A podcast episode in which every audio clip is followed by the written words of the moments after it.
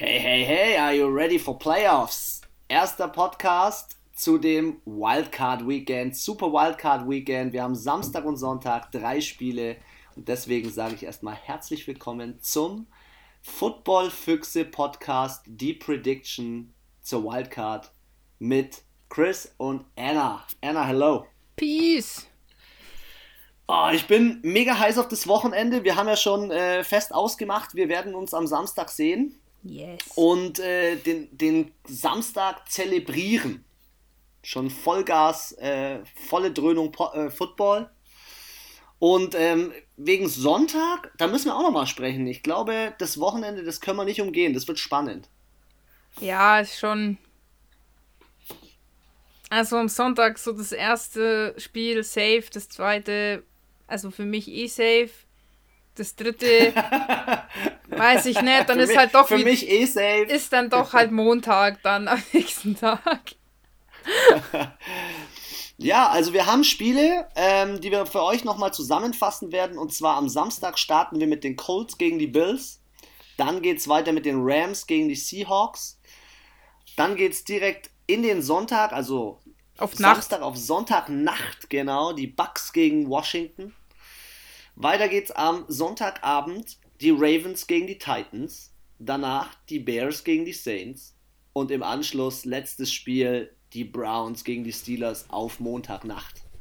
Auf welches Spiel freust du dich am meisten? Gibt's irgendeins? Ja, natürlich. Also bei den Saints. Unabhängig, unabhängig von Saints. unabhängig auf das Titans-Spiel. Ja, ich auch. Obwohl ich, ich auch schon auf das, das Bills-Colts-Spiel bin ich schon, schon auch gespannt. Ich finde es halt krass, dass es so viele Spiele gibt, die wir dieses Jahr eh schon hatten. Also, oder sogar Division Games wie Seattle und Rams und die Steelers und die Browns, die ja eh in einer Division sind. Ich finde, was Also jetzt eine glaube, seltsame Paarung ist, ist Washington, Tampa Bay. Finde ich, ist jetzt eher untypisch, so für unter der Saison. Und äh, Bills und Colts finde ich jetzt auch, ähm, ist jetzt nicht so eine klassische Paarung. Ja, aber sonst treffen immer Teams aufeinander, die sich irgendwie auch auf diverse Ja, die- Art und Weisen ja schon kennen. Ja, die Titans und die Ravens haben ja dieses Jahr auch schon gegeneinander gespielt. Also sind, finde ich, mehr Teams, wo es jetzt nicht so, wo es schon das zweite oder dritte Spiel ist, was man vielleicht diese Saison sieht. Ja, ja, absolut. Wir haben ja ähm, noch ein paar Nachrichten unter der Woche bekommen. Ich weiß gar nicht, ob wir es am Dienstag schon. Ah ja, doch, am Dienstag waren es Breaking News. Ich wollte gerade sagen, also die, die, die, die Gefeuerten hatten wir schon und dass äh, die Browns so mit ihrem vollen Coaching-Stuff anreisen. Nicht. Das funktioniert leider nicht. Ähm, sie werden ja ihren Special Teams Coordinator die, äh, die Plays callen lassen. Ich habe gestern auch ähm, noch ein bisschen im, im Football äh, Universe. Football-Büchern äh, Universe gestöbert, ja, so kann man es sagen. Und es ist schon so, dass die Teams natürlich eigentlich eingestellt sein sollten nach 17 Spieltagen, dass da der Coach vielleicht noch motivational was macht, aber taktisch macht eigentlich relativ viel so der Offense Coordinator und der ist ja dabei. Ähm, ich bin gespannt. Also, das ist schon so eine Sache, die vielleicht wichtig ist. Ähm, was auch interessant wird, ist bei Washington äh, Alex Smith noch verletzt an der Wade. Ähm, das ist noch nicht safe, ob der spielt und das wird, es ist ein wesentlicher Einfluss auf das Spiel. Ja. Ähm, ja, also es sind schon so die ein oder anderen Dinge, die äh, noch nicht safe sind. Unter anderem Jared Goff. Haben wir ja auch schon gehabt. Ja, und bei Das Mike Thema. Evans, oder? Bei Tampa Bay war. Wobei Mike Evans. aber hab wahrscheinlich ich- schon. Ja, da habe ich neue News. Er hat sich ja das Knie ein bisschen überstreckt, will ich jetzt mal sagen, im letzten Spiel gegen die Falcons. Ähm, es ist aber kein großartiger Schaden im Knie entstanden. Äh, es ist nichts am Knochen, es ist lediglich an den Bändern. Ich denke, wenn sie das ganz gut getaped bekommen, ja, dann könnte schon was gehen. Dann könnte schon was gehen. Ja, wo man ja medizinisch sagt, ein Bruch heilt schneller als zum Beispiel eine Prellung oder auch so ein Riss, also so ein Kreuzbandriss oder sowas. ja, oder jetzt ein. Meniskusriss am Knie jetzt in dem Fall. Wir kommt sicherlich sehen. auch darauf an, an welcher Stelle. An welcher Stelle. Also man sieht es ja jetzt zum Beispiel auch an, an Jared Goff. Ich weiß nicht, wie die den spielen lassen wollen. Der hat sich ja von seiner Wurfhand den Daumen ausgekugelt und gebrochen. Also nach ja, zwei Wochen, es die haben den am selben Abend noch operiert? Ich weiß nicht. Ja, ja, das ist, ich bin auch Michael Thomas, keine Ahnung, der ist auch sehr verletzt. Oh, Michael Thomas geplagt. trainiert aber wieder. Ja. Michael Thomas trainiert wieder. Also, oh, jetzt mein Handy abgestürzt. Evan Kamara war ja nicht dabei wegen Covid-Liste und der Murray ja auch nicht. Deswegen war das ja klar, dass sie auf jeden Fall dabei sind. Und den Michael Thomas, ich glaube, der hätte rein theoretisch, wäre es jetzt hier am letzten Spieltag bei den Saints um wirklich was gegangen, nämlich um die Playoffs, dann hätte der wahrscheinlich schon gespielt. Ich glaube, die haben ihn jetzt einfach nochmal. Ähm, ein paar Tage wirklich ähm, erholen und gesund werden lassen. Ja, durchatmen lassen, ja, ja. Glaube ich auch. Glaube ich auch. Ähm, neuester Fact übrigens, auch Breaking News: ähm, Robert Sala, der äh, Defense Coordinator der San Francisco 49ers, hat ein Interview mit den Falcons und aber auch mit den Lions. Also hier wird nach einem neuen Coach geschaut. Und ähm, ja, ich muss ehrlich sagen, der Typ ist uns letztes Jahr schon aufgefallen, wie er an der Seitenlinie eskaliert ist. Er war letztes Jahr im Super Bowl, er hat eine super Defense. Hat er auch dieses Jahr wieder bewiesen, obwohl so viele Leute verletzt waren. Wenn der zu einem der Teams geht, könnte sich da schon nochmal was drehen. Es bleibt spannend. bleibt spannend. Starten wir. Ach ja, ähm, und eine Sache habe ich hier auch noch gefunden, und zwar Facts über Derrick Henry. Und zwar Derrick Henry, ich hoffe, wir haben es im letzten Podcast natürlich auch gesagt. Ja, haben wir. 2000 Yard Saison. Wir haben es sogar zweimal gesagt. Einmal du und einmal ich. ähm, und hier habe ich jetzt gerade alle 8 2000 Yard Rusher, die es geschafft haben. Ähm, und er ist auf Platz 5 mit seinen 2027 Yards am Ende der Saison mega. Er kann seinen Wert schon nochmal hochschrauben, aber es geht ja hier um Saison und nicht Playoffs. Der beste hat 1984 ist von den Rams Eric Dickerson mit 2105 Jahren. Das ist okay, schon, das ist schon ein Brett, Alter. Das ist ein wahnsinniges Brett. Aber lass uns weg von der Regular Season rein in die NFL Wildcard. Und direkt hätte ich gesagt, straight rein ins erste Spiel. Colts gegen Bills am Samstag. Mai, was soll man sagen? Warte mal. Die Uhrzeit. Ähm, 19.05 Uhr. So, ja. 19.05 Uhr. Auf Pro 7. Ähm, für alle Leute. Alles, alles auf Pro 7. Genau, alles also im Free TV. Alle Spiele laufen auf Pro 7. Nur so. Alles im Damit Free ihr auch wisst, wo ihr sie schauen könnt. Ähm, ja, hier trifft letztendlich ein alter Mann gegen einen jungen Typen, der Richtung MVP geht, würde ich jetzt mal sagen. Also Josh Allen mit seiner Leistung dieses Jahr ultimativ. Der ja. Typ hat richtig losgelegt und jetzt spielen die Bills auch noch zu Hause. Die sind zweiter Platz in, in ähm, der AFC. Also, wow. Was soll man sagen? Josh Allen mit 37 Touchdowns, 10 Interceptions, 107er Rating ich sehe den schon, schon ganz klar eigentlich über äh, Philip Rivers.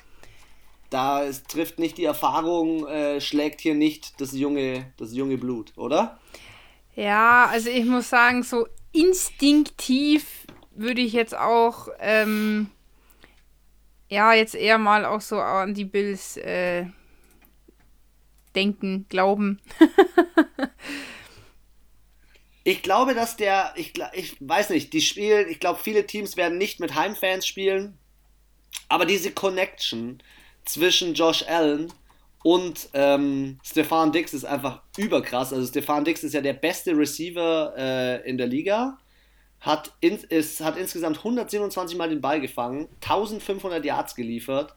Ey, also großes Kino. Und wenn man sich dann anschaut, dass er auch im Bereich Touchdown äh, losgelegt hat. Mai, acht Touchdowns sind sie nicht überkrass, aber schon wichtig. Also, also Stefan Dix. Also offensiv bin ich voll bei dir. Da denke ich auch, ähm, nicht nur wegen Stefan Dix, sondern einfach, die funktionieren alle gut. Die haben auch eine gute O-Line. Die äh, blocken auch schön vor. Und ähm, Josh Allen hat auch einfach viel Zeit, äh, sich seinen passenden Passempfänger auszusuchen. Und äh, kommt nicht so schnell in die Bredouille, sage ich jetzt mal. Philip Rivers ist halt, ja, also er ist, man muss immer mal so fair sein, viel, viel besser als die letzten Jahre bei den Chargers. Ähm, aber er hat halt immer noch so wilde Aktionen, wo er halt dann teilweise Pässe wirft, wo du dir denkst, Halleluja, dass das jetzt keine Interception war, da hat auch der liebe Footballgott ein Auge zugedrückt gerade. Also. Das ja, stimmt und ich finde, was du auch gesagt hast im letzten, beim letzten Mal, diese langen Pässe, die fallen dem Röttelsberger schwer, die fallen ihm schwer. Ja. Und wenn du dann wiederum äh, jemanden hast wie ein Josh Allen, der wirft dir die langen Dinger, ey, der hat, ich glaube, warte mal, ich habe hier eine Statistik offen, 66 Mal über 20 Yards geworfen. Also, ich muss halt sagen, der einzige Vorteil ist halt, dass, wenn das passiert, leider die Bills Defense jetzt auch nicht wie andere Teams in den Wildcard Games vielleicht auch nicht unbedingt fähig ist oder auch nicht immer die Manpower hat, so eine Interception dann heraufzubeschwören, wenn sie kommen würde. Das sind halt, also ich muss sagen, offensiv finde ich, sind die Bills definitiv hier weiter vorne.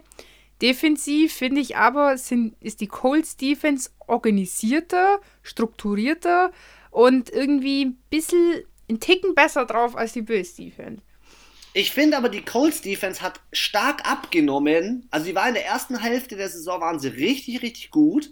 Und dann haben sie schon ein bisschen abgenommen von ihrer Qualität.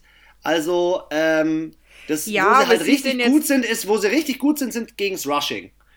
Äh, gegens Rushing habe ich hier auch eine Statistik offen, da haben sie 3,7 Yards äh, per Carry und nur 90 viel. Yards im Spiel zugelassen. Das ist zweimal zweiter Platz in der Liga. Das ist mega stark. Mega ja, gut, stark. aber die Bills sind halt auch nicht jetzt das mega Rushing-Team. Eben, eben. Das ist, glaube ich, auch so ein Punkt.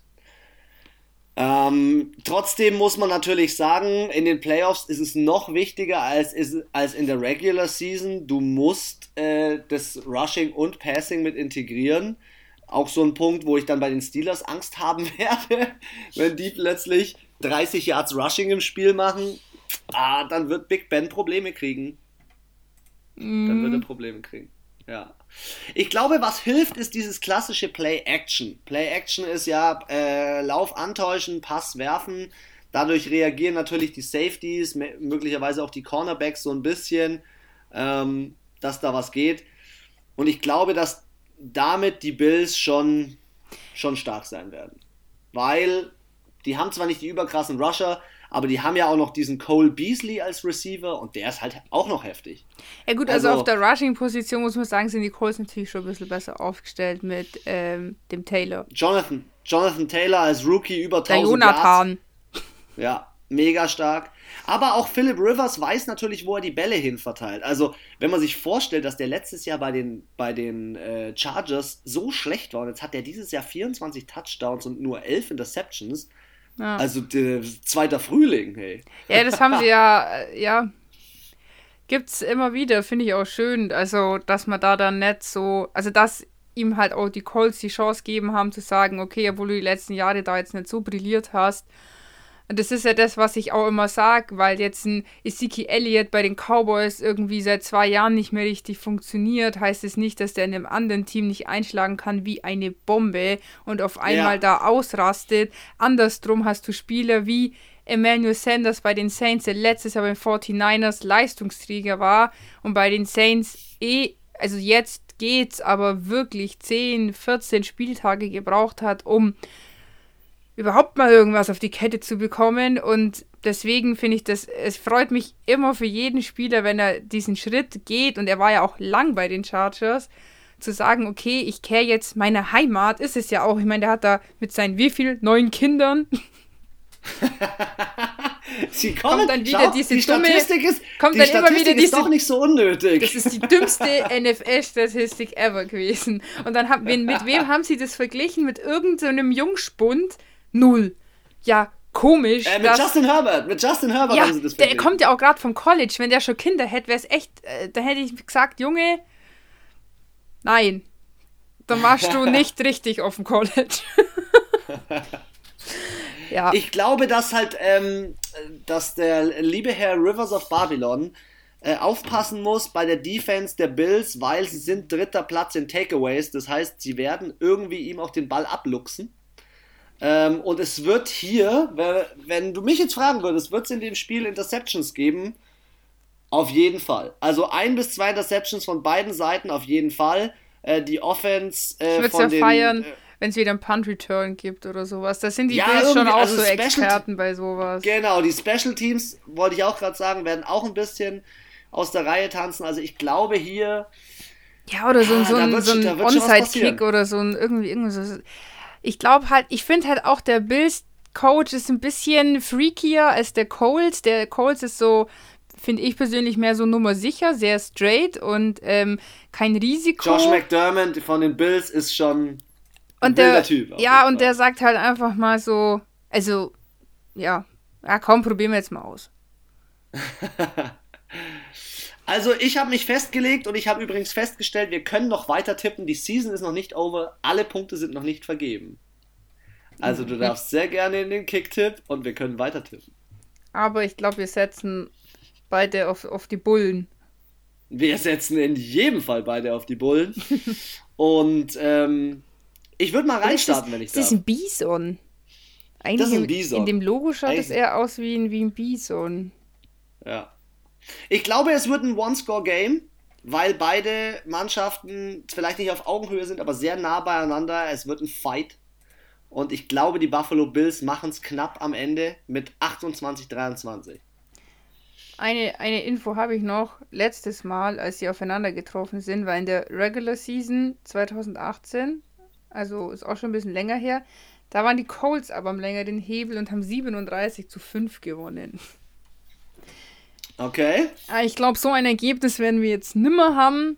Aber man muss ja auch sagen, das ist einfach nur mal so Fun Fact eigentlich, weil letztendlich war zu dem Zeitpunkt der gute alte Andrew Luck noch bei den Colts und ich weiß gar nicht, wer damals bei den Bills war, aber ich glaube, Josh Allen war es nicht. Und wenn, dann war es wahrscheinlich so seine erste Saison oder so. Ähm, zu meinem Tipp, ich glaube, ja, ich glaube, bei den Playoffs sind es, finde ich, immer immer so um die 20, zwischen 20 und 30 Punkte bei jedem irgendwie. In der Regel. Häufig. Äh, ne, ne, ne, ne. Nee, ich glaube 28 zu 25 für die Bills. Okay. Okay.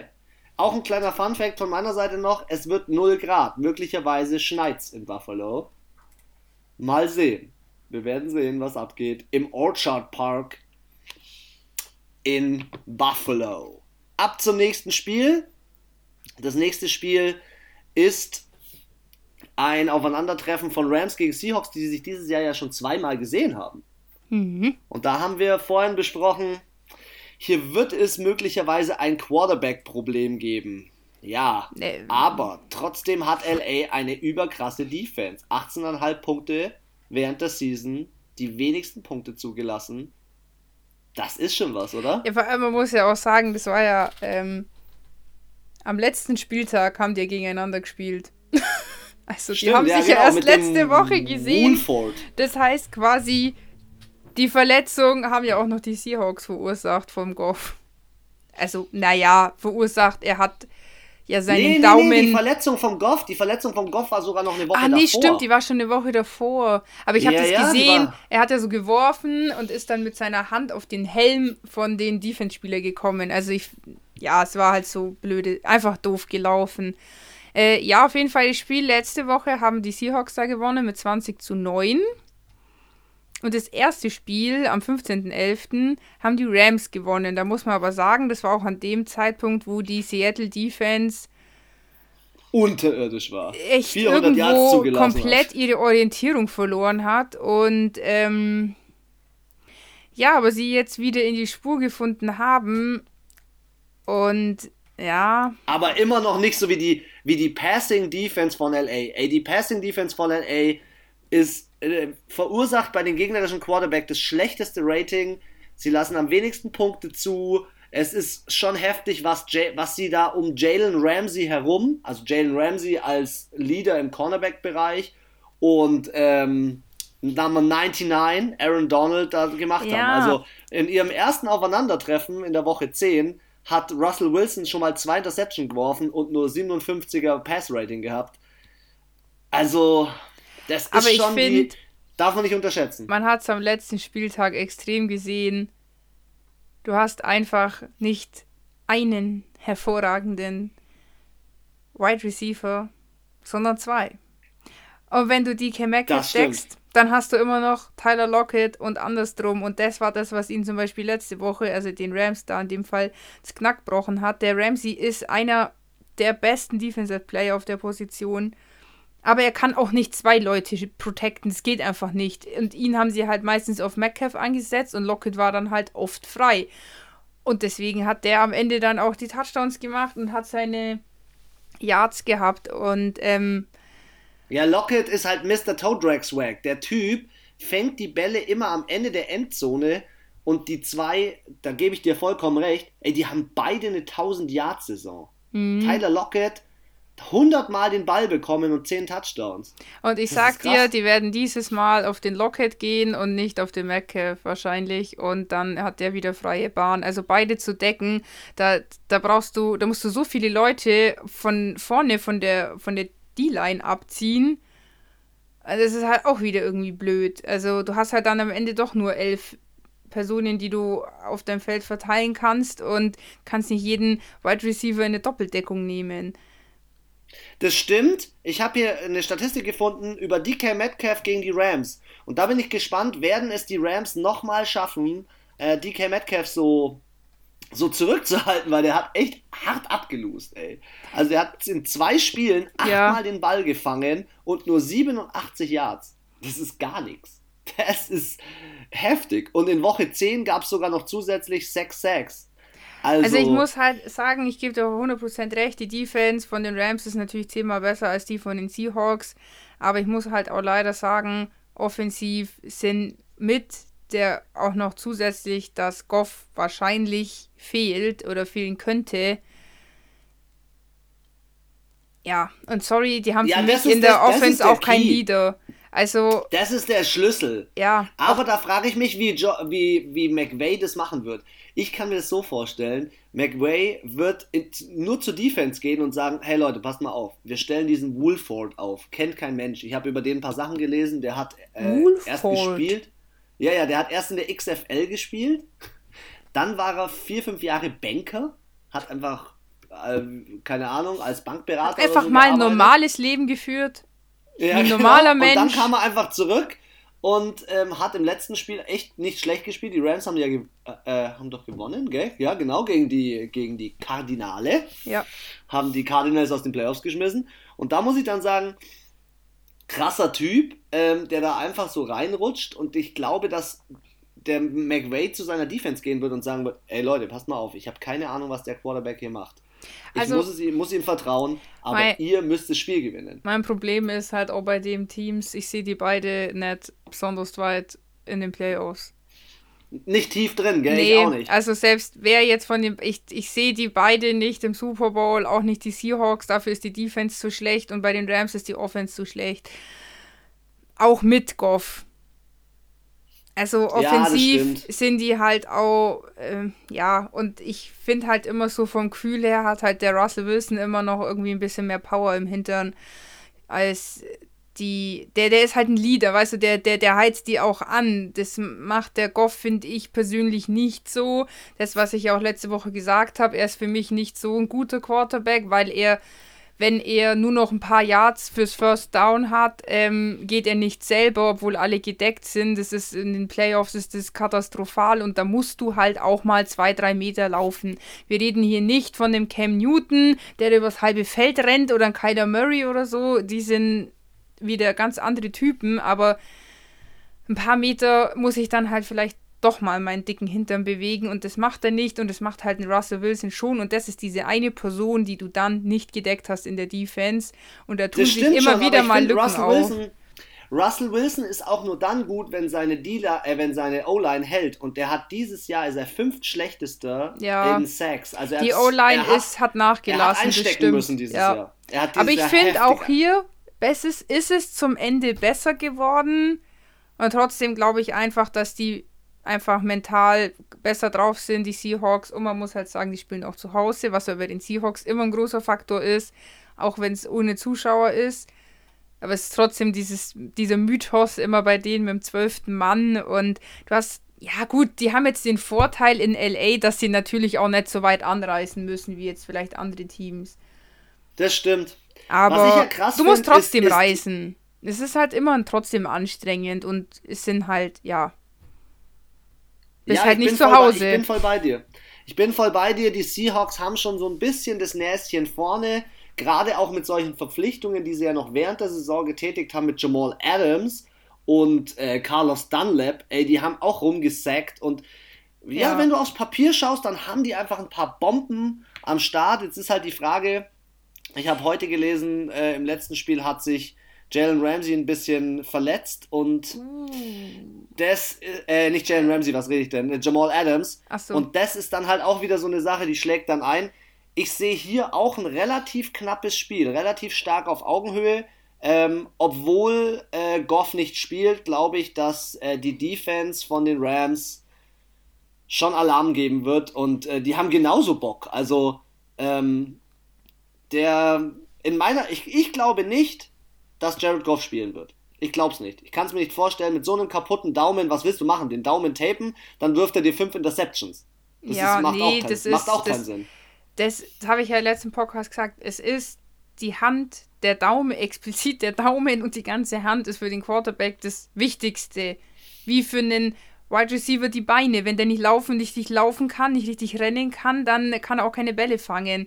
Und wenn er nicht richtig werfen kann, das ist für den Quarterback die schlimmste Verletzung, ist, wenn sie an der Hand ist. Der kann einen gebrochenen Fuß haben, da kann er noch zehnmal eher spielen als mit einer gebrochenen Hand. Einer von der D-Line, der kann auch mit einer gebrochenen Hand spielen. Weil er seinen ganzen, ja, weil er, weil er mit seinem ganzen ja. Körper, ja, der, der, arbeitet er mit seiner Masse, mit seinem ganzen Körper, mit, mit schnellig, also mit diesem schnellen Lossprinten und dann mit 90 Kilo gib ihm rein in die Masse.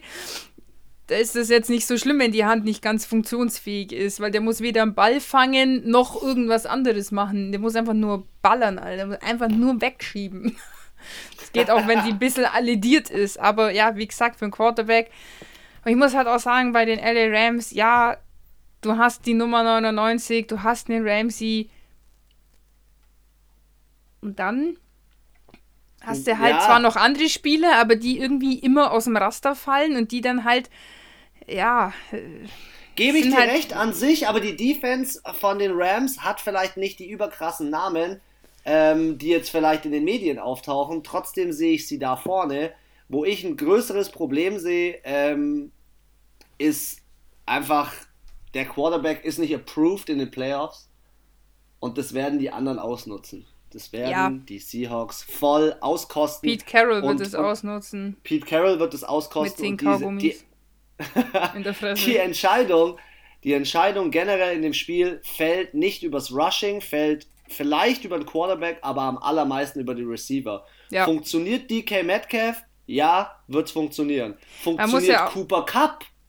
wird es auch nochmal spannend. Das wollte ich jetzt auch gerade sagen. Sie sind halt beide nicht besonders laufstark. Sie sind schon eher passorientierte Teams, beide. Finde ich. Ja, dann darfst du gerne beginnen mit deinem Ergebnistipp im Lumenfield. 26 zu 20 für die Seahawks. 26 20. Okay, ich bin mir noch nicht ganz sicher. Ich tippe auch so äh, ganz knapp. Ich würde in 25 20. Ich gehe einen Punkt weniger als du. Auch für die Seahawks. Warte nochmal kurz eintippen. Du bist auch gleich dabei, gell? Und speichern, nicht vergessen. Darf man niemals vergessen. Oh, schön, wir haben es gelernt nach 17 Ja, wir haben es gelernt. Next Game. Spätes Spiel. Wir haben gar nicht gesagt, wann das Spiel ist. Rams so, gegen Seahawks, 10.40 10 Uhr. 10.40 Uhr am Abend, also 22.40 Uhr. Und jetzt gehen wir ins späte Spiel auf, auf Sonntagnacht. 2.15 Uhr, die Buccaneers, und das finde ich so geil, sind zu Gast in Washington, weil Washington durch den Division-Sieg Heimrecht hat. Im FedEx Field wird gespielt und Tom Brady trifft möglicherweise entweder auf Tyler Heineke oder meinen persönlichen, ich sag's schon mal so, so weit, Comeback Player of the Year. Ja, der Alex Smith. Mal sehen, ob er spielt. Mal sehen, ob er die Geschichte drehen kann. Und vielleicht gleich zum Start. Hast du das gesehen, wie äh, Chase Young, the Predator, nach dem letzten Spiel, wo sie gewonnen haben gegen die Eagles, in die Kabine gegangen ist und wo er gerade so durch den Tunnel läuft, sagte so, I want you, Tom. I want to sack you, Tom. Stimmt. Boah, er ah. hat's gefordert. Und da sage ich dir eins. Stimmt, stimmt, stimmt. Pass auf. Das war, da habe ich ein Interview gesehen. Da haben sie ihn auch gefragt. Äh, das war, bevor er, glaube ich, in die NFL gekommen ist. Also so zwischen Draft und äh, Season Start. Und da hat ihn jemand gefragt, ja, wen er denn am liebsten sacken möchte. Tom Brady. Straight raus, die einzige Antwort. Niemand anderen, nur Tom Brady. Und das ist, glaube ich, dem sein einziges Ziel an diesem Abend. Aber da sage ich dir trotzdem eins: die Defense von, den, von Washington ist krank, aber Tom Brady wird das persönlich nehmen. Der wird es machen wie Michael Jordan, der wird sagen: Leute, das wird nicht passieren, dass ich dieses Spiel verliere. Wenn Tom also Brady wird, dieses Spiel verliert, hört er seine Karriere auf. Also er wird vielleicht gesackt, ja, und auch vielleicht von der anderen 99, weil ich glaube, äh, Chase Young hat auch die 99. Aber ähm, ich kann es mir nicht vorstellen. Die Bugs sind einfach auf allen Positionen. Jetzt sind wir mal ehrlich. Keines dieser Teams würde gegen Washington verlieren. Auch nicht die Steelers, auch nicht die Titans, die Ravens, Gut, dass das erste Team, gegen das die Steelers dieses Jahr nach 11-0 verloren haben, die, die, das Washington Football Team war. ja, aber also auch diese komische Quarterback-Situation, Alex Smith, ja, nein, also der andere, der Keenan Allen, der ist ja komplett weg vom Fenster. Der ist komplett weg vom Fenster und Tyler Heineke ist vierter Quarterback.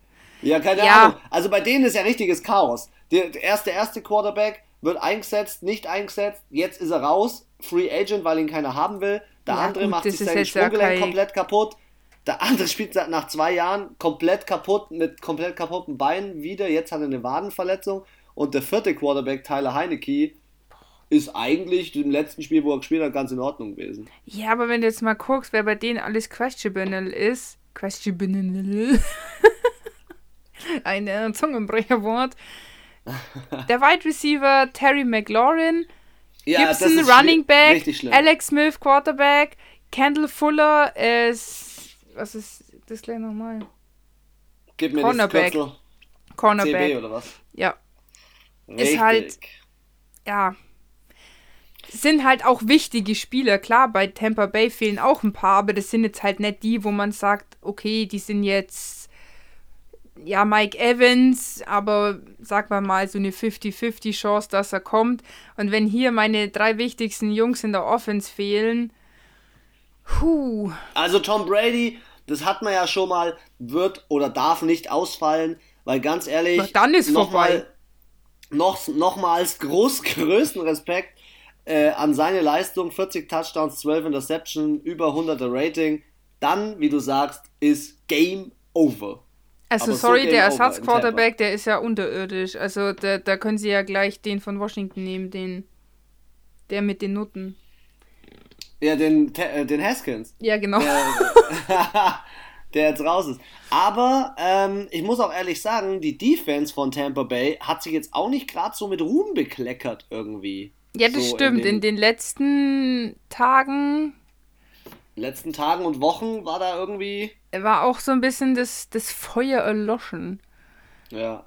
Und also ich finde halt, wenn, wenn Evans nicht spielt, ähm, dann werden die schon auch Probleme haben. Klar haben sie Antonio Brown und Godwin und so, aber Evans ist schon.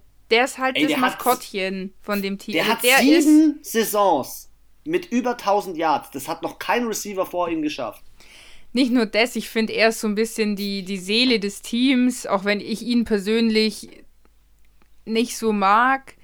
Aber er ist trotzdem die Seele des Teams und ich glaube, er hält diesen Sauhaufen beieinander, weil sie sind ja dann doch aus aller Herren Länder. Leonard Fournette ist von einem anderen Aus Team gekommen. aller Herren Länder. Ja, komm, die haben doch jetzt, äh, der, der Gronk kommt aus der Rente, der nächste kommt von den Patriots, der andere, äh, was, Kommt von der bei den Jets? Jaguars. Ja, oder, ja, also das ist ja eine wilde Konstruktion da. Die, der einzige, die einzigen zwei, die schon letztes Jahr da waren, war Godwin, Godwin, so heißt er, und Mike Evans eben. Und ich glaube, wie gesagt, die halten da den Sauhaufen zusammen und wenn er nicht dabei ist, dann ist es halt schon, denke ich, für die schwieriger, einfach weil er halt schon so der, er hat auch diesen Ehrgeiz und das ist das, was Tom Brady, denke ich, irgendwann auf die Füße fallen wird, nicht bei diesem Spiel. Also wenn Washington hier gewinnt, Upset. Klares Alter, Upset. also das wär wäre krank. most shocking moment in der Saison. Also, weißt du, dass die Steelers verlieren, damit hat ja jeder irgendwann gerechnet, weil jeder weiß, dass dieses Zaubermärchen vorbei ist. Und es ist immer gegen so ein kleines Team. Also, fällt mir halt auf. Was hältst du eigentlich, wollte ich dich eh schon fragen, was hältst du eigentlich von der Leistung von Antonio Brown dieses Jahr, der jetzt irgendwie dazugerutscht ist und er hat immerhin 45 Mal den Ball bekommen und fast 500 Yards, vier Touchdowns. Meinst du, der wird ein Faktor in dem Spiel? Ich finde, der ist austauschbar. Also, ich finde, wenn er da ist, spielt er und wenn nicht, dann, dann halt nicht. Also, es ist so, so, wie so, kennst du so Leute im Freundeskreis, wenn dich jemand fragt, ja, ist es okay, wenn der kommt und du denkst dir so, ja, schon okay. Und wenn er nicht kommt, ist auch okay. Also, ich habe jetzt kein, Anna, heute Abend im Dissing-Fieber. also ich habe jetzt kein Problem mit dem, aber wenn er dabei ist, ist okay und wenn nicht, dann nicht. Und so ist halt, finde ich, Antonio Brown. Er ist jetzt kein übelst krasser Leistungsträger. Ich finde, er knüpft nicht an die, ähm, an die Leistung an, die er bei den Steelers mal aufgefahren hat.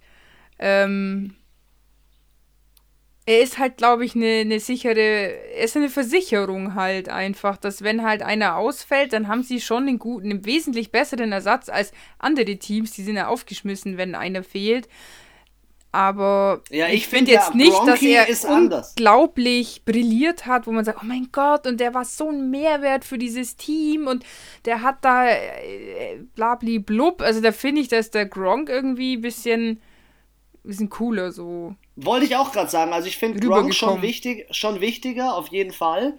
Und was auch ein Faktor sein wird diese Saison ist, äh, oder dieses Spiel ist, dass ähm, die Tampa Bay Buccaneers weiter daran bleiben, dass sie so wenig gesackt werden, oder Tom Brady so wenig gesackt wird. Er, er wird, er wurde 22 Mal gesackt, das ist viertbestes der Liga. Und der Pass Rush von dem, vom Washington Football Team, um vielleicht mal dort kurz hinzugehen, ist halt schon heftig. Also die haben 47 Mal den Ball gesackt. Ich habe hier ein Bild, das muss ich eigentlich unbedingt schicken, dieses Bild, ähm, von Chase Young, wo er von zwei Spielern aufgehalten wird und äh, sich trotzdem irgendwie durchbeißt und durchkämpft. Ähm, das ist halt, der Typ ist Predator. Ey, der Typ ist Wahnsinn. Wen der diese Saison schon alles geholt hat. Und dann hast du noch solche Spieler wie Montez Sweat, die haben auch immerhin 9 Sacks. Ähm, Chase Young sind dann halb Sacks, aber auch noch vier Forced Fumbles und drei Fumble recovered. Also, Und und, ein Touchdown. ein Touchdown. Hallo. Das ist. Er ist definitiv für mich der beste Defensive Rookie dieses Jahr. Dieses Jahr. Jetzt bin ich schon voll im Englisch drin.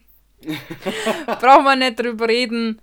Aber am Ende ist die Offense von Washington zu schwach und die Defense dann doch für diese schwache Offense zu stark. Ja, stimmt. Ich frage mich nur, wie häufig wird, weil ich glaube, das wird das probate Mittel sein, wie es so schön heißt.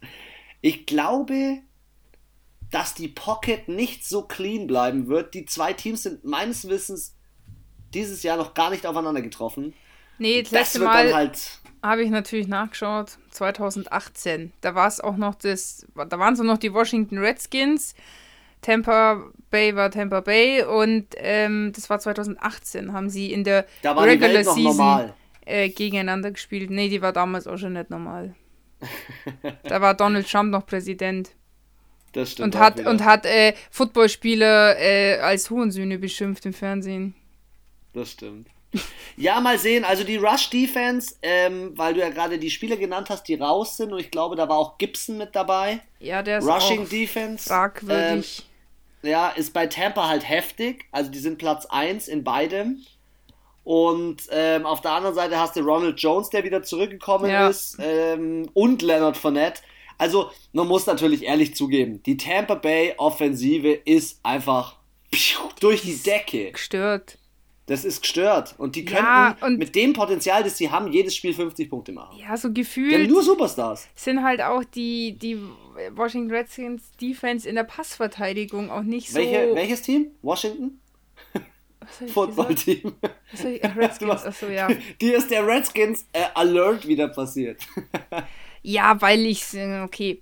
Auf jeden Fall ähm, habe ich das Gefühl, dass die nicht so gut in der Passverteidigung sind.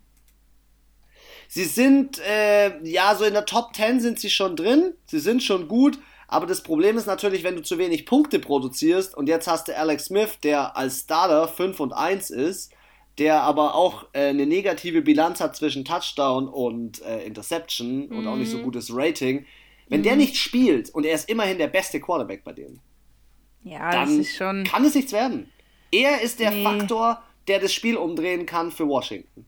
Also, ich kann es mir nicht vorstellen. Also, es sprechen alle Statistiken dagegen. Und weil du auch vorhin gesagt hast, dass die Pocket wahrscheinlich schneller kollabieren wird, dann hast du natürlich auch noch einen Quarterback, der unfassbar schnell seine Bälle anbringt. Das heißt, damit ärgerst du ihn nur bedingt. Das stimmt. Das stimmt. Das heißt, den Druck auf einen Russell Spieler- Wilson ausüben, der da ein bisschen länger Zeit braucht, oder von mir aus auch einen Roethlisberger oder einen Tannehill vielleicht.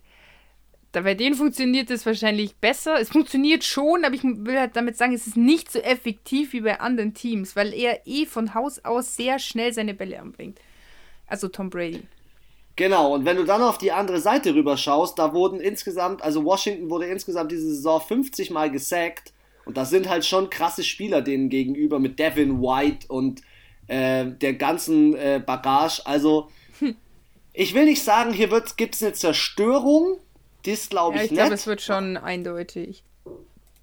Okay, okay. Ich sehe ähm, Tampa Bay knapp vorne mit einem One-Score-Game mit einem 26 zu 21.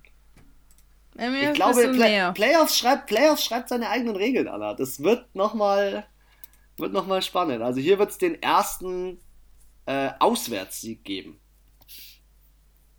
Oder bin ich falsch? Doch, richtig. Das, äh, ja, das glaube ich auch.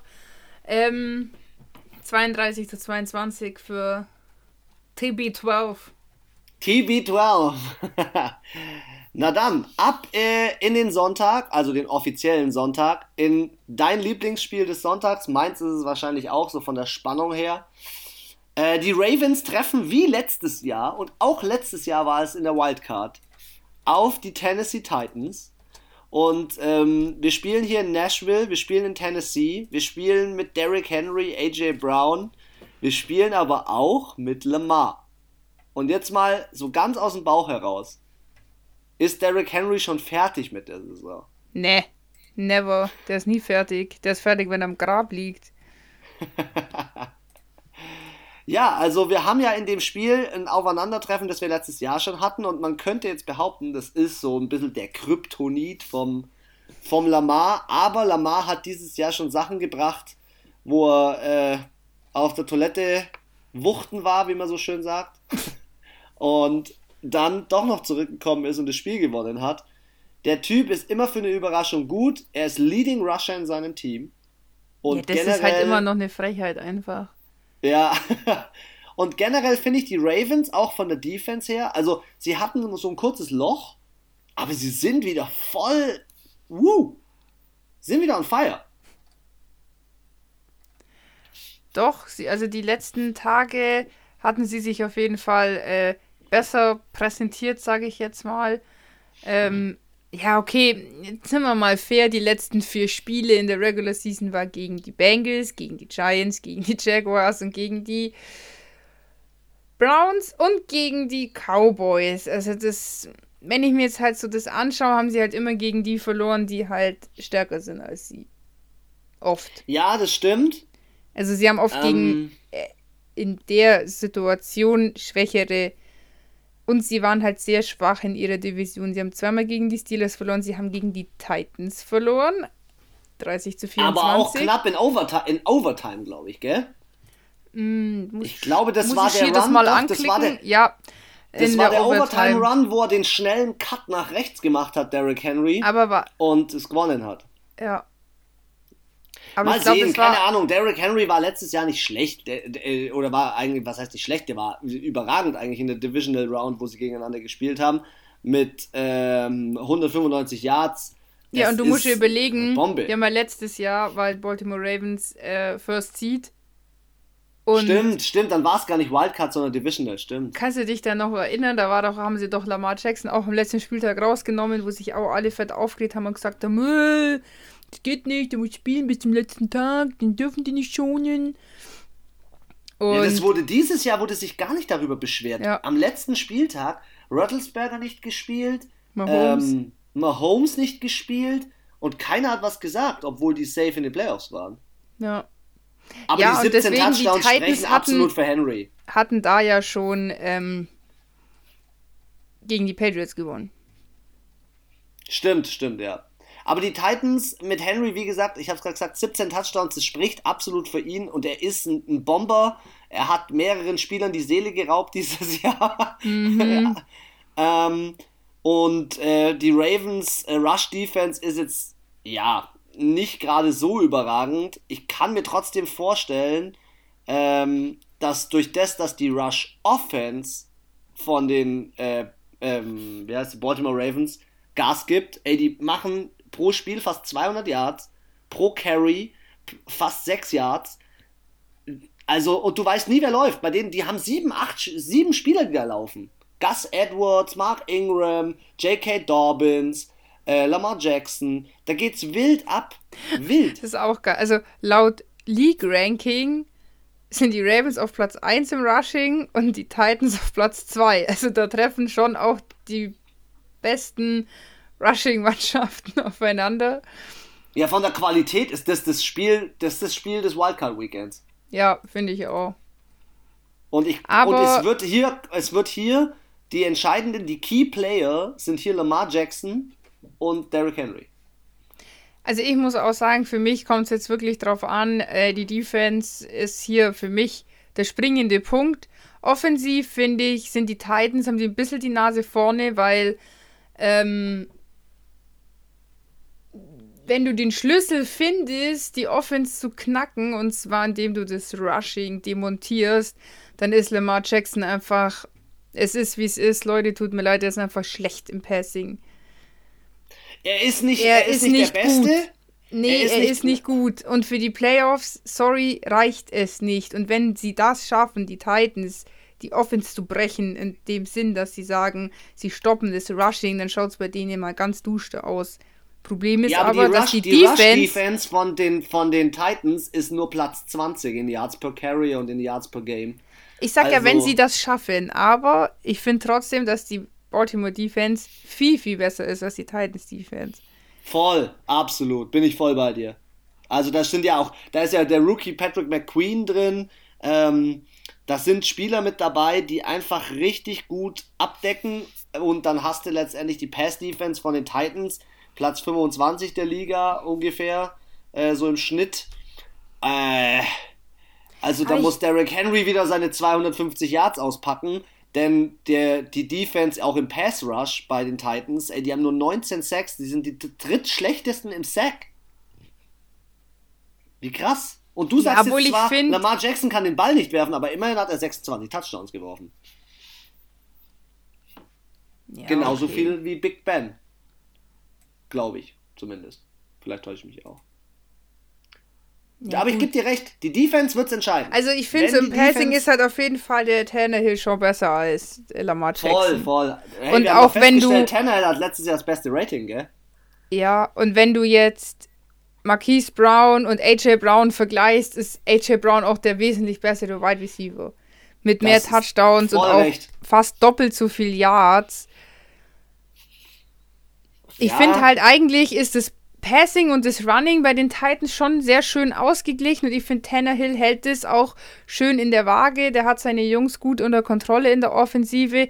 Also ich sage, wenn die Titans verlieren, dann, weil ihre Defensive nicht stark genug ist und die Ravens Defensive aber schon Bums hat. Also die können schon. Und die waren für mich eine der Defenses, die waren jetzt nie so high-level wie die Steelers und die Saints und die Rams, wo du gedacht hast, äh, 1006 und was weiß ich, wie viel 100 Interception und Turnover. Das haben die jetzt nicht so gemacht, aber die waren konstant. Für mich, die ganze Saison war die Ravens Defense immer Top 5. Oder Top 10 vielleicht. Aber das immer. Stimmt. Also das war nie so wie bei den Colts, wo du gesagt hast, wow, die waren mega geil am Anfang. Oder auch die Bears. Und sind dann so ein bisschen abgestürzt und haben sich dann da eingependelt. Oder wie ja, bei den Ravens Saints, die waren ja am Anfang Katastrophe. Also die, sorry, die ersten fünf Spiele von der Saints Defense, die konnte in der Pfeife rauchen. Die sind auf einmal durch die Decke. aber die, wirklich, ich fand, die Ravens hatten eine schöne Defense, die auch über das ganze Spiel funktioniert. Und das auch über die ganze Saison. Genau, die sind nie, die sind nie, unter, nie untergegangen. Die nee, Titans, sind aber auch nie ausgerastet. Aber sind genau, gute, und die Titans gute, sind halt auch Konsequenz, äh, Konsequenz, äh, ja, Spiel. Mir fällt jetzt das Wort nicht ein, was ich sagen wollte. die Titans sind ja ein, zwei Mal, unter anderem, mir fällt gerade ein, gegen die Packers, schon hart untergegangen. Das äh, sind dann halt solche Situationen, die dürfen sich die Titans nicht leisten. Auf der anderen Seite, du hast es gesagt, in der Offensive, ey, da sind sie im Bereich zwischen zweiten und vierten Platz. Also das ist, was die teilweise aufs Scoreboard gebracht haben mit, die, haben die Titans nicht auch mal einen 50-Burger verteilt oder einen 40-Burger auf jeden Fall? Ja, einen 40-Burger auf jeden Fall. Ich glaube, ja. die haben mal ganz, ganz nah an den 50 gekratzt. Die hatten mal, glaube ich, ja, was, warte, ich habe hier auch meine Statistiken. Komm. Statistik Hau ich mal ein paar raus. 41, warte, aber das ist ja 41 gegen Houston, 46 okay. gegen die Lions, 31 gegen die Jaguars, 45 gegen die Colts. Boah! Okay, also da sind schon ein paar High-Scoring dabei. Also wie du schon gesagt hast, gegen die Packers mit 14 Punkten, das war dann nicht so viel. Und gegen Cleveland haben sie auch verloren, aber mit 35 zu 41. Also haben trotzdem 35 Punkte gemacht. Ja, das wird, das wird das Spiel der Spiele. Ich weiß, dass die Defense von den Ravens auch im Blitz, also Vollgas durch die O-Line schießt. Und da bin ich dann mal gespannt, ob Tannehill seine Leistung bringen kann. Ich sag mal so viel. Aber meiner Meinung. so vom ja. Entspanntheits-Quarterback-Level schon Roger-Style. Also ich finde, er wirkt auch nie gestresst, auch wenn der aufs Feld kommt und egal wie es steht und er weiß, er verliert, er denkt sich nur, come on, let's play football, wir machen das jetzt. er ist schon, ja, let's do this fucking job und er ist schon, finde ich auch, also natürlich Oberswagger ist und bleibt natürlich Aaron Rodgers, aber er ist auf jeden Fall äh, in seinem Radius, sage ich jetzt mal, vom, von der Lässigkeit und der, ja, Entspanntheit auf dem Feld so. Das der Lamar, finde ich, den merkst du dem schon an, der wird dann manchmal so ein bisschen nervös. Manchmal. Ja, dann, oh, so hekt, ja, hektisch trifft es eigentlich noch viel besser. So, dann, dann fängt er auch an, so wild so rumzufuchteln und dann, ah, dann schreit er so rum und ja, der ist auch so eher Kandidat Tom Brady, wenn das zu arg will, dann verkackt das auch mal. Und dann, wenn er nervös wird, dann macht er auch manchmal Pässe. Uiuiuiuiui, da waren schon auch zwei, drei dabei letztes Jahr, auch bei den Playoffs, wie ich mir gedacht habe. Huh, aber sie haben jetzt ja beide ihre Erfahrungen in den Playoffs und ich denke, hier ist für mich kein klarer Sieger. Also die haben es beide definitiv im Kreuz. Die Frage Gibt's ist halt. Upset? Die Frage ist, wer will's mehr? Und ich glaube nicht an dieses, ja, letztes Mal haben die Titans gewonnen, jetzt gewinnen die Ravens. Ich dachte auch immer, die Saints gewinnen gegen die Vikings, aber sie haben es doch zweimal hintereinander verkackt. Nur mal so. Guter, guter Vergleich, guter Vergleich. Also ja. ich habe meinen Spieltipp eingetragen, aber du darfst diesmal wieder starten. 36 zu 34. Dum, dum, uh. dum, Natürlich für die Tennessee Titans, weil ich auch mein Trikot anziehen will und weil ich glaube, dass die, Alter, die haben einfach richtig Bock. Die Ravens haben auch Bock, aber ich glaube, hier gewinnt, das sage ich ja auch immer, es gewinnt immer der den Super Bowl, der den meisten Bock hat. Und ich glaube, die Tennessee Titans haben richtig Bock. Und die waren noch nie, also Super Bowl haben sie noch nie gewonnen und ich weiß nicht, ob sie im Super Bowl schon mal waren. Das, das findest du jetzt heraus. Ich sag dir meinen Spieltipp. Und zwar wird es hier nicht ein Upset geben, aber die Überraschung. Ähm, die Ravens haben jetzt zweimal verloren. Der Kryptonit wird jetzt geschlagen. Es wird nicht mehr so sein, dass. Äh, also, das Problem ist einfach, Tennessee hat eine super starke Offense, aber vom Ranking her in allen Bereichen eine super schwache Defense. Und ja. Baltimore ist in beiden Bereichen relativ gut ausgeglichen. Ich glaube, hier wird hier wird es ein One-Score-Game, hier wird es nicht nur ein One-Score-Game, hier wird es nicht mal ein One-Kick-Game, hier wird es ein 27 zu 25 für die Ravens. Da hast du auch zwei Punkte. Ja. Ja, habe ich auch. So. Next Game. Jetzt New warte, ich, muss noch, ich wollte noch herausfinden. Ja, ich, ich, ich feuer schon mal los. Ich mache mal hier einen, einen Gasschuss also, Richtung 22.40 Uhr. NFL-Meister steht hier auf Wikipedia. Das hört sich ja ganz grausam an. Also, AFL. Das weiß ich nicht mal, was das ist. American Football League. Ach, übrigens, Leute, ich habe letzte Woche richtig hart scheiße gelabert. Den Super Bowl gibt es seit 1969. Ähm, also die Titans waren 1999 im Super Bowl. Und haben, haben ihn verloren, gegen? Äh. Jetzt. Uh. Die St. Louis Rams. Oh, da hießen sie noch St. Louis Rams. Krass. Ja, äh, long time ist her. Da standen sie das erste und letzte Mal im Super Bowl. Boah, Alter, gib dir das mal. Sorry, ich muss es kurz vorlesen. 1999, Leute, was war da mit der Welt los? Jackson, ich lese jetzt mal die Playoff-Kandidaten vor. Seattle, Miami, Tennessee, Buffalo, Minnesota, Dallas, Washington, Detroit. Tampa Wild. Bay, St. Louis oh, ja, ich weiß, und warum. Jacksonville. Da hat Megatron noch gespielt bei, bei die, Ding. Und quasi die, die letzten, die vor dem Super Bowl war, also die Conf äh, Championship für die AFC und NFC war einmal Jacksonville gegen Tennessee und St. Louis Rams gegen Tampa Bay. Wild. Also, wie ihr seht, es ändert sich alles und nur weil dein Team jetzt gut ist, kann es in zehn Jahren trotzdem schlecht sein. 10.01. 22.40 Uhr. Die New Orleans Saints spielen zu Hause im Superdome Mercedes-Benz Superdome gegen die Chicago Bears. Und hier, wir gehen natürlich genauso ausführlich wie auch in den letzten Spielen drauf ein, aber hier ist es ein, also hier finde ich es noch ein fast größeres, hier fände ich es fast noch ein größeres Upset, wenn hier die Bears wirklich den Schritt nach vorne machen äh, ich habe gestern ein Interview von Ian Rappaport gesehen. Ian Rappaport ist ja der NFL-Insider. Und der hat einen Satz gesagt, da hat er gesagt, weißt, weißt, weißt du, ähm, die NFL steht auf ihre Cinderella-Story und die NFL liebt es oder würde es lieben, wenn Drew Brees seine Karriere beendet mit einem Super Bowl. Ja, und natürlich. Er wird möglicherweise nach diesem Jahr seine Karriere beenden, so seine Kontakte und er hat heftige Kontakte. Er hat gestern auch in dem Interview gesagt, er wusste von den General Managern, also er hat überall seine Finger drin. Wer ihn Rappaport nicht kennt, bitte unbedingt folgen in Instagram. Der Typ weiß alles.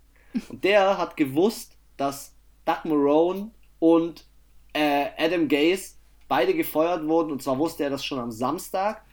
Klar könnte man jetzt sagen, ja, ist ja eh klar, hey, die Jacksonville Jaguars 1 und 15 und äh, hier die Jets mit 2 und 14, aber man muss ja trotzdem sagen, das am Samstag schon zu erfahren von den Offiziellen aus dem Team und dann, das hat er auch erzählt, Adam Gase und Doug Marone anzurufen und ihnen das mitzuteilen, das ist krank. Und das glaube ich ihm. Also das sind heftige Geschichten.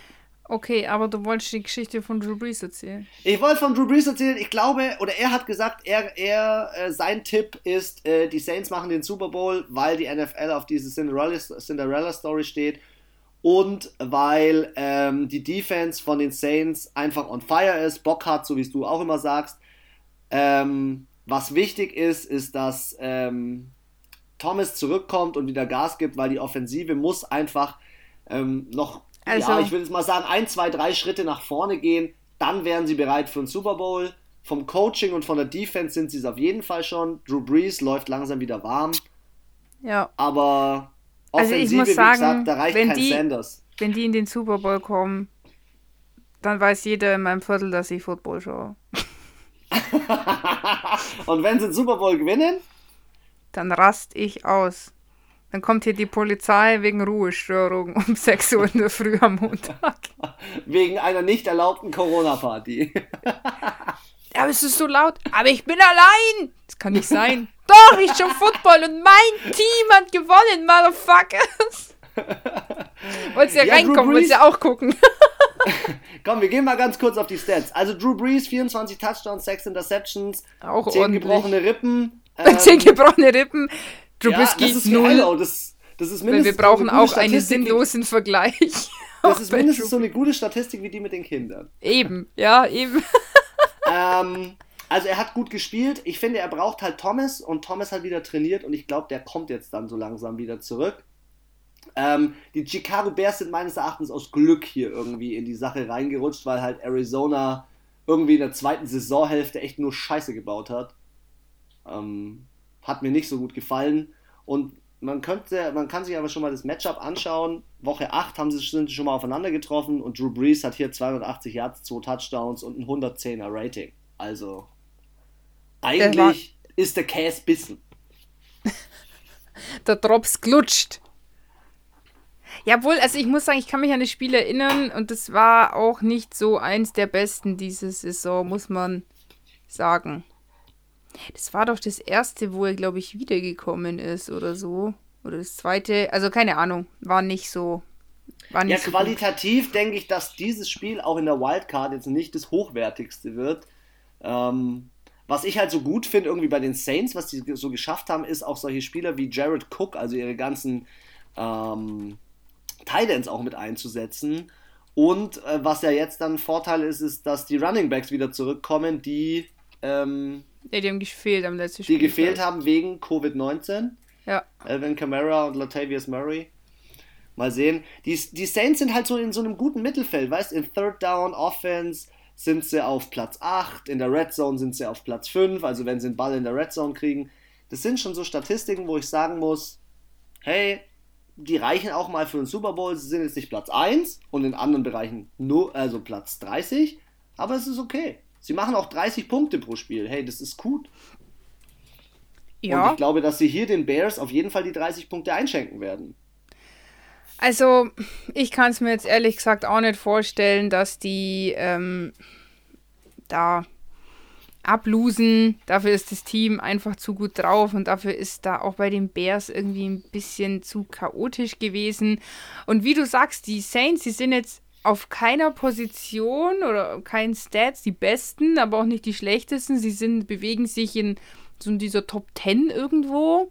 Und das finde ich ist für den Super Bowl oder allgemein für die Playoffs extrem wichtig, dass du das so, so ausgeglichen bist, dass du, weil ich finde es zum Beispiel sehr schwierig bei den Seahawks zum Beispiel, die sind nicht gut in der Defense, nicht für die Playoffs, sind aber sehr gut dafür in der Offense, auch vielleicht sogar besser als die Saints. Aber was bringt dir das, wenn du vorne 20 Punkte machst und hinten kriegst du 32 rein? Das stimmt. Und im Notfall, ganz ehrlich, im Notfall haben sie immer noch äh, das Schweizer Taschenmesser, der ja. dieses Jahr schon in drei Positionen abgeliefert hat. Also ich habe hier drei Statistiken von ihm. Statistik Nummer 1, Taysom Hill, Passing. Vier Touchdowns, zwei Interceptions, knappes 100er Rating. Okay. Ja, das war jetzt nicht so seine Sternstunde als Quarterback, muss man leider sagen. Als, als ähm, Receiver hat er zwölfmal, äh, war zwölfmal Target, also zwölfmal wurde er angeworfen, acht Receptions, 98 Yards und ein Touchdown. Ist okay. Für das, dass er eigentlich keine feste Position hat, finde ich es immer noch so geil. Und ähm, auch als Running Back ist er ja auch nicht ohne. Also der Typ ähm, spielt dann halt das Quarterback Power, das klassische ich finde, ähm, der kann den Saints oder ist, ist so jemand, der rettet den Saints häufig mal das Leben. Andererseits hast du natürlich einen Elvin Kamara, der halt mit knapp 700 Yards durch die Luft, äh, nee, durch, warte mal, wie viel waren es? Äh, doch 700 Yards, 756 Yards durch die Luft und 5 Touchdowns, aber dann halt nochmal 932 Yards und 16 Touchdowns über den Boden.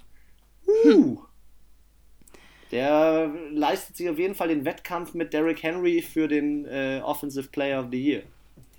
Auf ja, also sorry, der hat sich eh schon unsterblich gemacht mit seinen sechs Touchdowns die Saison. Das war einfach geisteskrank. Ja. Also ich, ich, glaube sag's halt, jetzt dass mal. die Defense von den, von den Chicago Bears nicht ausreicht, Nee. um den Camara zu stoppen, um durchzubrechen und Sack-Problem, also den, den Drew Brees zu sacken. Ja, oder dann einen Hill oder einen Thomas oder einen Sanders oder einen Murray oder einen Cook. Ja. Wobei Khalil Mack so- dieses Jahr nicht schlecht war. Also er hat immerhin 50 Tackles und 9 Sacks. Ist okay. Ja, aber irgendwie ist, ich finde, ich sag's jetzt mal ganz einfach. Wenn du gegen die Packers verlierst, glaube ich nicht, dass du gegen die Saints gewinnst. Weil die Saints Das sind schon nicht ohne Grund das zweitbeste Team in der NFC. Die Packers sind First Seed, deswegen müssen sie die Woche auch nicht spielen. Und sie haben sich gegen die Packers wirklich schwer getan. Und Absolut. Jetzt schauen wir Absolut. mal. Im ersten Spiel 41 zu, zwei, äh, zu 25 Wobei und man mal im zweiten Trubisky- Spiel 35 zu 16. Nee, ich sag das ja nicht, dass das an dem Trubisky liegt oder so, sondern nur mal so einfach allgemein. Ja. Trubisky ist halt so ein Quarterback, der wurde dieses Jahr schon mal ausgetauscht durch Nick Foles. Am Ende, wenn ich jetzt die Saison Revue passieren lasse, finde ich, ist Trubisky doch noch die bessere Wahl. Ähm, Big Saint Big Dick Nick braucht halt, äh, braucht halt die, die Underdog-Rolle und auch muss immer eingewechselt werden. Alter, wer weiß. Der äh, Nummer 94, Cam John, rastet aus, sackt den Mitch Trubisky kaputt. Nick Foles kommt rein und holt Und Super Bowl mit den Chicago Bears. Nein, passiert, denke ich, eher nicht. Aber ähm, das ist ja auch was, das kann ja auch immer passieren. Das können wir eh nie einkalkulieren, ob irgendjemand verletzt wird oder nicht. Aber also ungefähr, das wäre für mich genauso ein hartes Upset, wenn die Bears gewinnen, wie wenn Washington gewinnt. Ich fände es ein krasseres Upset, muss ich ehrlich sagen. Ich fände es ein krasseres Upset. Ja, weil die Saints ja schon noch ein bisschen besser drauf sind in der Defense als die Bucks. als die Bucks, Punkt 1. Und Punkt 2, ich finde ja, äh, die Defense von Washington ist, ist heftig. Also, Ja. ja, das stimmt. das ist schon richtig gut. Ja, Und also für da- mich die Chicago Bears, ehrlich gesagt, äh, mal eher so ein Schaf, was zur Schlachtbank geführt wird. Auch ja, wenn die, Chicago Bears sind sind halt auch im dritten Versuch nicht gut. Und im dritten Versuch, wenn man sich da, also da sind sie 31. in der, in der Liga, und wenn man sich da die Saints anschaut, wie da nochmal äh, die kompletten Cornerbacks, Safeties, wie da Cam Jordan, wie sie da alle am Eskalieren Hochfahren. sind und genau Mhm. wissen, jetzt setzt man, jetzt legen wir nochmal fünf Briketts mehr ins Feuer rein und geben Also- richtig Feuer. Ja, und ich sage jetzt nicht nur, dass die Bears nicht gegen die Saints gewinnen könnten. Die würden sich auch gegen die Titans, gegen die Ravens, gegen die Steelers, gegen die Seahawks, die Bills, die Colts, die würden sich da gegen 80% aus dem, von den Playoff-Teams schwer tun. Ja, trotzdem halt- ist, ist Drew Brees, der ist ein Motivationsmeister und der wird äh, vorm Spiel sein Team so dermaßen hart einheizen. Ja, und vielleicht haut der, der Sean Payton wieder, keine Ahnung, wie viel tausend Dollar fährt er da an in der Kabine und sagt, das ist das Preisgeld, was ihr bekommt, wenn ihr das gewinnt. Das hat er letztes Jahr gemacht. Ja. Was vielleicht noch ein kleiner Side-Fact ist, wir haben uns doch am letzten Spieltag gefragt, was Nickelodeon, nee, an, dein, dein werter Herr hat gefragt, was hat der Nickelodeon hier zu suchen? Dieses Spiel läuft unter anderem auf Nickelodeon. Sehr gut. Habe ich als Side-Fact Die Kinder werden schon auf die richtige Sportart gedrillt. Get richtig. Schau, da könnten die Deutschen sich mal wieder Scheibe abschneiden, könnten ja auch mal ein Fußballspiel im Kinderfernsehen übertragen. Gut, hey, komm, wir gehen zum Ergebnis und dann zum letzten Spiel der, Jubi, der. Wildcard-Runde. Ich tippe als erstes dieses Spiel und ich tippe hier auf das Heimteam. Die Saints gewinnen in einem Two-Score-Game mit 30 zu 20. Ich glaube, die verteilen und die, die Defense war die letzten Wochen so wieder so stark von den Saints, auch beim letzten Spiel nur sieben Punkte zugelassen gegen die Panthers. 16 zu 35 für die Saints. Okay. Dann rein ins letzte Spiel. Man könnte es Sunday Night nennen. Ähm, auch ein Rematch von letzter Woche. Sind auch letzte Woche aufeinander getroffen. Bloß mit einem anderen, ja, mit einer anderen Aufstellung. Anderen. Aufstellung. Ja. Äh, Kevin Stefanski nicht als Coach da, wir haben es alles schon gesagt. Mal sehen, ob das einen Einfluss hat. Ich persönlich glaube Definitiv. schon. Definitiv. Ich glaube schon. Ich glaube, dass das Play-Calling nochmal anders wird. Ich glaube auch, dass dieses hin und her und hopp und top von dem Mitch Trubisky, äh, von dem Mitch Trubisky, von dem Baker Mayfield einfach nicht so geil ist. Und ganz ehrlich, in Woche 6, da sind beide Teams mit vollem Arsenal aufeinander getroffen. Und was hat Baker Mayfield gemacht? 119 Yards. Er hat zwar einen Touchdown, aber zwei Interceptions kassiert. 55er Rating. Die Defense ist eskaliert, hat ihn x-mal umgehauen. Und äh, genauso wird es diese Woche auch ablaufen. Das ist nicht die Fanbrille, das ist eine realistische Sicht einfach auf die Sache. Die pa der Pass Rush von den, Sa äh, von den Saints, ich bin völlig verwirrt. Von den Steelers. Heute bist du verwirrt. 56 Sacks. JJ Watt, Leading Sacker in der Liga mit 15 Sacks und 136 Quarterback Hits, erster in der Liga. Ey, die Steelers sind so heiß, diesen Baker Mayfield. Ja, obwohl man schon jetzt mal fairerweise sagen muss, Khalil Mack ist schon, ist schon auch eine Sackmaschine. Wen meinst du? Du meinst Miles Garrett, du bist auch schon verwirrt. Achso. Khalil ja. Mack ist bei den Chicago Bears. ich bin noch im anderen Spiel. ja, das stimmt. Du Trotzdem weißt doch, was ich, ich meine. du weißt, was ich denke. Kannst du dich erinnern an die Statistik aus dem letzten Spiel, wo es hieß, Steelers mindestens ein Sack oder mehr in 73 aufeinanderfolgenden ja. Spielen? Und so wird das Spiel ablaufen. Ganz ehrlich, so wird es ablaufen. Die Steelers werden, die, die, die Steelers werden den, den Bock auf Football nehmen. Und zwar unter anderem fehlt wegen Covid-19, ich glaube, Beyond Tony oder so heißt der. Und das ist ein wichtiger Protector von Baker Mayfield. Deswegen. Also ich denke, es gibt genau zwei Spiele, die da irgendwas reißen bei den Browns. Das ist Nick Chubb und Kareem Hunt. Ja, weil die Steelers. Und dann Defense kommt erstmal lange nichts. Ja. Und die sind halt auch, ich meine, du siehst es ja bei einem Henry und die sind für mich ähnliches Format. Die ballern sich da durch. Die, das kannst du die manchmal auch nicht aufhalten. Duo. Das haben wir doch auch schon mal festgestellt. Ja. Die sind so ein Duo wie damals Mark Ingram und, und Alvin Kamara. Und Alvin Kamara. Ich finde es immer noch so schade, dass er gegangen ist. Ja, er macht aber und jetzt einen guten Job bei den ja, Ravens. Ja, aber bei den Ravens geht er ein bisschen unter. Also bei den Saints hat er schon mehr, äh, mehr Aufmerksamkeit bekommen. Ja, stimmt. Egal. Ähm, ja, auf jeden Fall die zwei, finde ich, das könnte das einzige Kryptonit für die Steelers sein, weil ich finde auch, auch, da hängen dann manchmal drei Leute an denen dran und dann laufen die weiter und dann muss erst noch der vierte und fünfte kommen, bis die mal umfallen, machen aber in der Zeit nochmal zwei, drei Yards gut.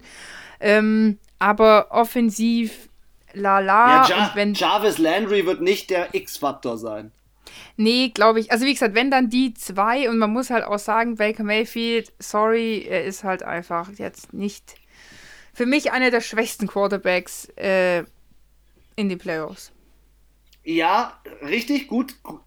On point, was du sagst, in den Playoffs weil er auch so eine On-Off-Season hat. Er macht immer mal so und mal so und mal so und mal so. Also er hatte jetzt erstmal nur Off ja. Saisons. Ja. Also sorry, das, war die erste, erste Saison, Season wo er mal wirklich elf, ja. gut war. Und ich finde, er kann, ich weiß auch nicht, was bei ihm los ist. Er hat ja geile Spiele gemacht diese Saison, muss man mal fair sein. Er hat auch wirklich tolle Pässe gemacht und ah ja, davor geblockt hier wie ein Wilder und noch die und der ist ja voll dabei. Also das finde ich an ihm gut.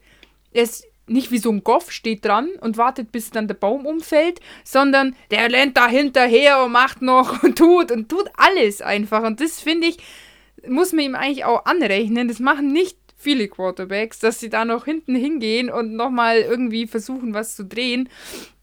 Aber das reicht halt auch nicht aus. Und die Defense, sorry, sie spielen einfach gegen die Steelers Defense, die mit den Saints und den Colts und dem Washington Football Team und den Ravens mit die besten Defenses sind. Und die sind halt Platz 17 im League Ranking. Es ist halt. Ja, ich gebe dir recht.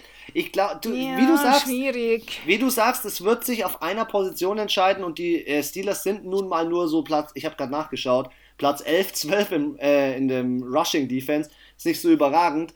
Ähm, dann hast du dieses Duo an Running Backs da wird es darauf ankommen. Und aber auch so ein bisschen auf die O-Line. Wie wird die O-Line vorblocken? Wie wird die O-Line Baker Mayfield beschützen? Die sind ja. äh, laut Pro Football Focus, nachdem ganz, ganz viel bewertet wird, äh, das ist ähm, ja nicht nur eine Internetseite, auch eine Zeitschrift, wo einfach ganz, ganz viele Experten ihre Meinung abgeben, ist die O-Line von den, von den ähm, Browns scheinbar die beste der Liga. Ähm, uh. Ja, sie ist gut und sie haben dieses Jahr Baker Mayfield ganz gut beschützt. Er hat, wurde inzwischen nur 26 Mal gesackt. Aber trotzdem, wenn du dann, ich sehe, ich sehe gerade online so viele Bilder, wo die, äh, wo die Steelers Defense diese Quarterbacks überrennt. Und ja, ich kann es nur nochmal sagen: 73, äh, in 73 aufeinanderfolgenden Spielen Sack. Das ist nice. Das ist auf jeden Fall eine starke Leistung und du hast ja gar gesagt, dass zwar die Steelers nicht so gut im Rushing sind, dafür sind sie umso besser im Passing und du hast halt Juju, dann hast du einen Claypool, der dieses Jahr auch, äh, wie Justin Jefferson, Alter, auf einmal da aus der Erde geploppt ist, wo du dir denkst, wo kommt denn der jetzt her? Dann noch ein ähm, Deontay Johnson, Eric Ebron, also die haben da ja, schon Potenzial, ja. Eben, und es ist halt, ich sag mal so, wie, es gibt eine Sache, die die Steelers verkacken, beziehungsweise ein ganz gewisser Herr, Big Ben, wenn der halt meint, er muss irgendwelche 30, 40 Yards Pässe machen, dann können auch diese herausragenden Wide Receiver diese nicht fangen. Und wenn die Defense ja, nicht all. Das hast du beim letzten Mal schon kritisiert. Manchmal können sie das schon. Er wirft ganz gute Fenster. Ich sehe eher ein Problem im Rushing. Also äh, James Conner dieses Jahr völliger Untergang. Nee, nee, nee, ich meine, äh, wenn er ähm, zu alles so bis 20 Yards, sage ich mal, ist eine sichere Bank und das spielt er auch viel. Aber so kurz vor der Halbzeit nochmal eine Hail Mary. So ein 50-Jahre meinst du? Ja, das ist nicht sein Ding. Und dann sind die aber auch einfach mal gut drei, vier Yards zu kurz oder zu lang. Also da können die so schnell laufen, wie sie wollen.